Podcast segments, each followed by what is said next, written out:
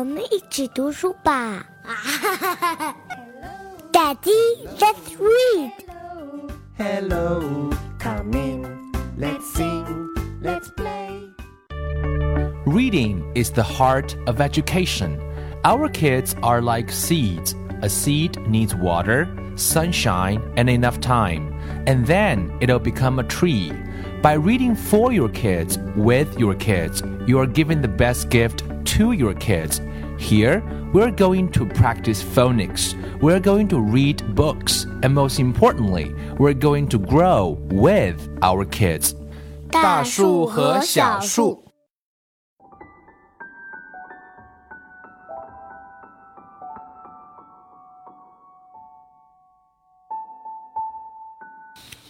Hello, everyone, dear parents and kids. Welcome to 大树和小树.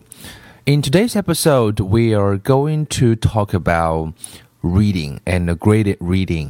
啊、今天这集想跟大家一起来分享和探讨一下啊、分级读物这件事情。啊、先讲一讲个人的一个经历啊，在教我家孩子的英文的时候碰到了一些问题。嗯，当然，作为英文老师啊、跟孩子在日常生活当中有经历过很多学英文的阶段。在我家老大还很小的时候，我们有试过 TPR 啊，就是 Total Physical Response。In the very beginning, it's very helpful, and I think it's also very good right now. 所谓的 total 啊、physical response 指的是全肢体教学法，也就是当孩子在学英文的过程当中，我们不要去做今天传统成年人学的比较失败的，也只有在全亚洲还在使用的叫做 grammar translation 的方法。所谓的 grammar translation，各位家长应该都很熟悉。就是通过教授语法，通过翻译的方式来学英文，这个在全世界已经被论证为是比较落后，而在西方国家已经基本不再使用，包括很多英语为第二母语的国家也不再使用这样的外语教学法。通过翻译，通过学习大量的语法知识来学习外语，啊，其实是比较 inefficient。就像今天的幼儿园，如果你家孩子回来，那我记得我家老大在幼儿园的时候也碰到过类似的问题，回来之后很高兴的跟我说：“爸爸，你知道啊香蕉英语怎么说吗？”啊，我说我不知道，他说叫 banana。你知道苹果英语怎么说吗？叫 apple。这就是所谓的叫 translation 啊、在孩子很小的时候就嗯，我们尽量要去避免这样的翻译啊。就像今天成年人学英文一个很大的问题是啊，或者是说英文的时候，我们经常脑子里去想啊，thinking is wrong。Reading is right。我们在讲中文的时候是没有经过这样一种啊、翻译的过程，那就需要有大量的输入，这个是很重要的。所以呃，TPR 是很早的时候我们去使用过的。我家孩子在很小的时候试过这么一件事情，比如说我有一天好玩，嗯，他帮了我一个忙，在他大概三岁的时候，他跟我讲一句啊、帮了我一个忙，我就说 Thank you。作为没有接触过太多英文的他，他当然就问我说 “Thank you” 是什么意思？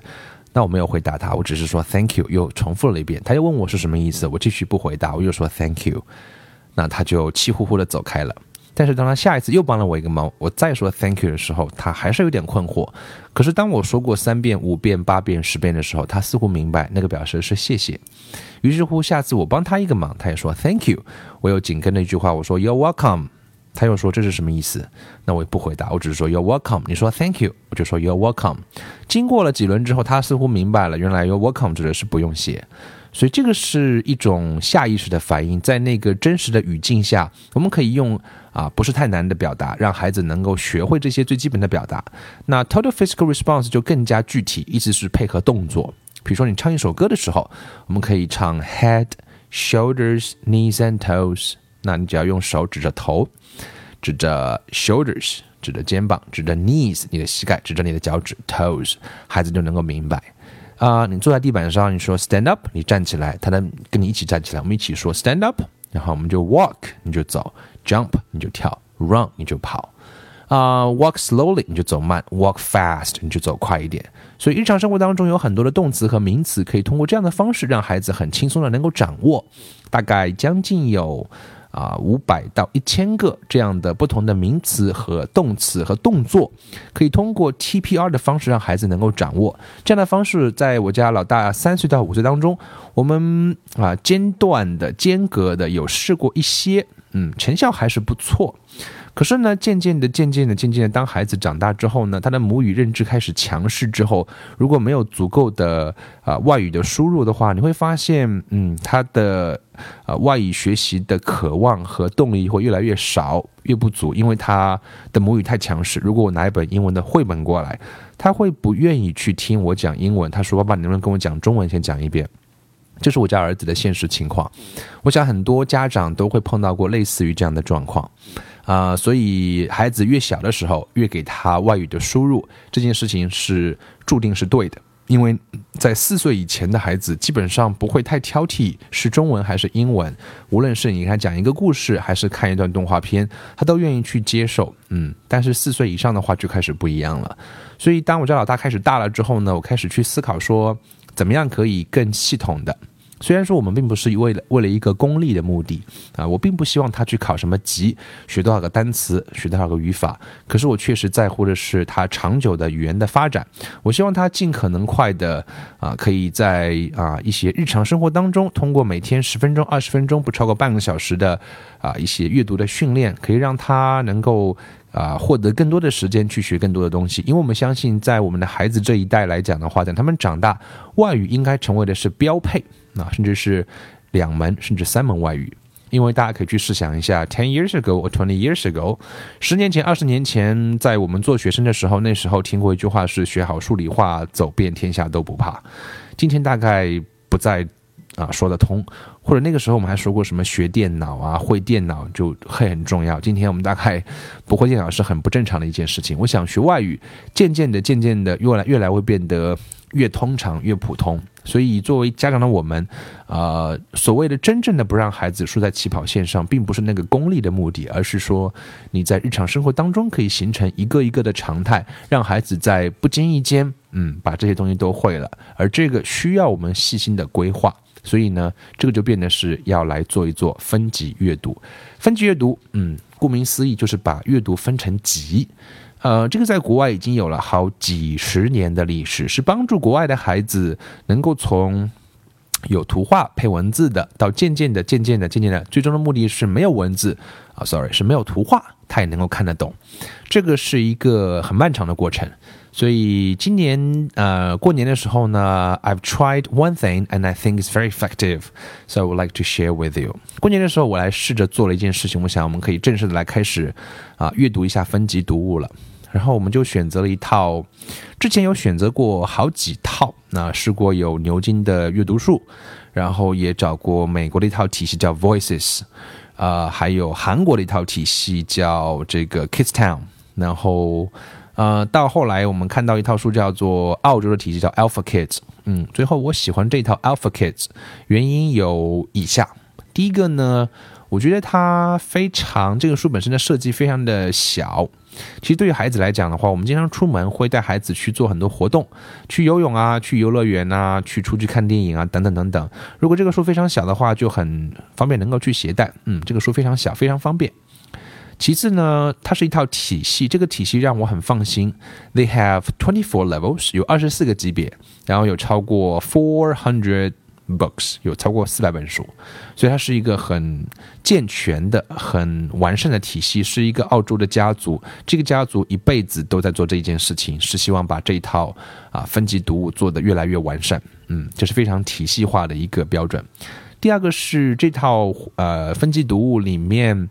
嗯，我会觉得让孩子能够得着。所谓的够得着，是最简单的，可能就是啊十六页，然后一页的下面可能就一个字啊。一开始的时候，慢慢的到一句话，慢慢到两句话，啊，然后这样的话，孩子能够得着。我们从年过年的时候开始读，大概读了一个多月，大概有完成了啊，almost four levels。一个级别大概有 almost sixteen books. The sixteen books for each level. They have twenty-four levels, so there are over four hundred books. 整个系统有二十四集，它的目标是读完二十四集之后，基本上可以过渡到读原版小说的概念，也就是可以读懂像《哈利波特》这样的原版书。所以这是有体系的。而且，另外很重要的一点是，这整套书的过程当中，啊，会充满了很多 surprises。因为很多分级读物的啊，这个问题在于是它有一点点偏功利，所以它的有趣性不是那么足。而这套书的趣味性会远远超过我的想象。我想我家孩子可能那会不大不是那么喜欢，可是没想到里面的很多本书会让他愿意让我跟他读三遍、五遍甚至十遍。比如说有本书叫做《What's This? What's That》，这本书是一个非常简单的句型。这样的分级读物，它基本上一本书 focus 在一个句型到两个句型，前五集基本上是一个句型，就一本书是一个句型加上数个相关的词汇。在《What's This? What's That》这本小书当中，它似乎在不断的重复这个句型，重复了五遍。可是呢，它的每下一页翻过去之之前呢，会有一个轮廓，这个轮廓似乎让你能够猜到一些什么。可是你翻过去，你发现你猜不到，是出乎人想象的，可能是 a frog on a log，可能是 a bear in a chair。所以小朋友在看的过程当中，因为充满了未知性，所以他会猜，他会觉得是一个 game，他会觉得非常好玩。然后他说：“爸爸，这次你来问我来答，下一次啊，我来问你来答。”啊，诸如此类的方式变成是一个游戏的形式。那在这过程当中，What's this? What's that? 就不需要你去教了，它自然而然就会了。所以这样的例子很多。那这样的游戏性会使整个的阅读过程当中变得非常有趣，所以孩子的学习当然是喜欢好玩，他天生是喜欢好玩的。所以一套好的书当中，他一定要把趣味性能够融入进去。我也一直认为说，嗯，对孩子来讲，最好的一种教育的方式或者是素材的话，是让他在不知不觉中能够学到一些什么，而这套书当中就有这样一个元素。第二个好的地方是它有绘本的特质，就是它的。啊，有趣性是其一游戏性是其二，第三个呢，它都是 it's all about real life，都是关于现实生活当中的一些知识，那使得孩子的兴趣点会上来。比如说有本书叫做 Ice Cream，我们知道孩子都是天生都会钟爱 ice cream，所以看到 ice cream，他自然会愿意去看。那这本 Ice Cream 当中就会讲到了颜色，有什么 orange ice cream，那就是一个橘子的颜色。有 blueberry ice cream，可能就是蓝莓的颜色，又会有这个啊 chocolate ice cream，当然就是巧克力的颜色。所以一本书又会学到五到八个词，嗯，他又会学会。又可能一本书叫做 milkshake，奶昔，他会知道 milkshake 怎么来做呢？啊，需要啊 put in milk，put in ice cream，then shake shake shake，and you have your ice cream，you have you have your milkshake。又可能会有 pizza。怎么去制作一个比比萨饼？有可能会有一个 fish bowl，有可能会有一个鱼缸的制作，有可能会有一个 making music，怎么来制造一些用生活当中的工具来发出一些有趣的声音？所以整个四百本书啊，就变得是像一本一套小百科全书，教会孩子在日常生活当中的食物的制作啊，动手能力也会有制作一个鱼缸。可能会逛一个 aquarium 海洋馆，认识各种动物，认识猫科动物，了解 rain 下雨的这个规律是什么，学会很多穿着的一些英文。所以这套书像是一套小小的百科全书，所以我们在阅读的过程当中，觉得是非常的轻松，而且不知不觉中都有学到很多的 words sentences，然后一些 knowledge。所以整个书让我感觉有这么几大特征，所以我是非常非常放心，而且尝试过了一下。那另外在这过程当中有一个非常有意思的贴士跟大家分享，就是做记录。今天成年人学英文的时候都非常流行打卡。那作为父母来讲的话，我们有几个担心，我们需要了解的说孩子在哪里，孩子学了什么，进而孩子下一步要做什么，做了这些之后大概他会到哪个点。所以我在今年开今年的二月份开始做记录，已经记录了快一个多月了。然后会把他每天所阅读过的那个分级读物的名称，然后读过的变数、学过的语言点，一个一个都能够 document them，做一个文档，做一个记录。这个记录有几个好处，第一个是我了解到我家孩子的进步。这个进步呢，并不是功利，而是你了解他在哪里，哪些地方是欠缺的，可以做详细的记录。我也知道下一步他要做什么，明天要读什么，啊，一本书要复习几遍。基本上我个人的经验是三遍左右之后，一本啊分级读他就会非常熟悉，因为一本才十六页，啊，贯穿啊全书的是一个句型，加上啊 around ten words with pictures。个别的书可能句子会稍微长一点，大部分都比较短，所以第一遍会由我来跟他读。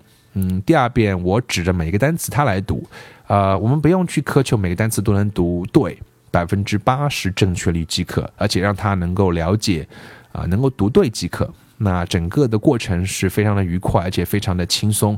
基本上每天花上十到十五分钟，we can finish today's reading, and we finish around fifty books so far.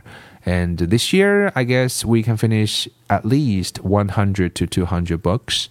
And I think it's very rewarding and it's very interesting. 所以分级读物这个事情，想跟每一位家长来推荐。不管你家孩子是多大，我甚至希望已经开始在我家老二，大概才一岁半左右。也可以试试看，开始读第一集，慢一点，一本一本来。其中第一本书已经很熟悉的，叫做《Ball》。他整天家里面就会念着说 ball ball ball，虽然里面的 basketball football 那可能他不会读，可是他看到这本书的封面上写着一个字叫 ball，看过十遍之后他就知道叫 ball。那我想这样的方式都非常有意思。嗯，越小的孩子呢，越不用去苛求，但是可以让他能够接触，让他养成读书的习惯。稍微大一点的孩子，到了四五岁之后的话，家长可以做认真的记录。这样的话呢，我想孩子的英文学习就可以在不知不觉中可以去解决。当然，这套书有一个最大的问题，就是 a little expensive，因为是国外的引进读物，所以有一点贵。整套书四百本的话，买下来可能要 I guess twenty thousand RMB，需要可能两万元左右。所以关键看家长怎么去看待这样一个 investment，也许是一个投资，你觉得不贵？因为今天来讲，抱孩子上几个早教班，上几个外教课，大概也需要花不少钱。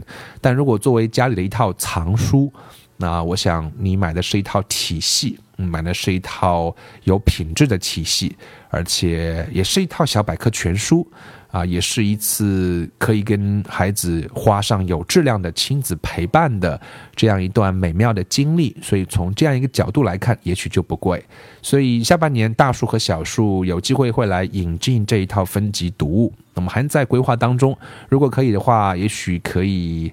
uh, we, we're trying to negotiate the price and we haven't we haven't we haven't we haven't decided yet so we are working on it 也许有进一步的消息可以请各位可以关注大树小树的微信公众号 啊，就是大树和小树的拼音，我们会在第一时间来通知各位。也许我们可以一起来进步，一起来分享每一个孩子在读分级绘本、分级读物过程当中的成长的点点滴滴，也可以让每一个家长去记录下你家孩子读的过程当中的有趣的点点滴滴。So that's something we need to do.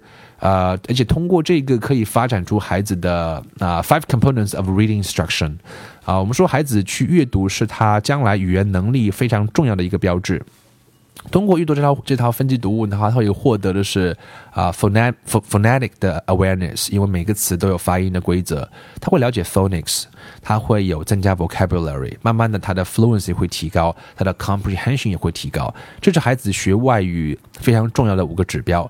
整套书阅读完毕的话，他的阅读量将近有二十万字，所以这基本上是中国的小学阶段的要求的额外的阅读量。那这套体系 it's there。And 作为孩子来讲能够得着，所以我想我讲了这么多，各位应该能够明白。想跟大家分享一下，啊，不着急啊。作为家长来讲，我们非常重要的是放松，但是要认真。各位可以去了解，可以去做 research，慢慢的，也许我们可以为孩子啊搭好一个平台，选好一套书，然后需要做的就是慢慢的、有耐心的等待着这一棵小树健康茁壮的成长。So that's great reading, Alpha Kids, 啊，and I hope. You enjoy it.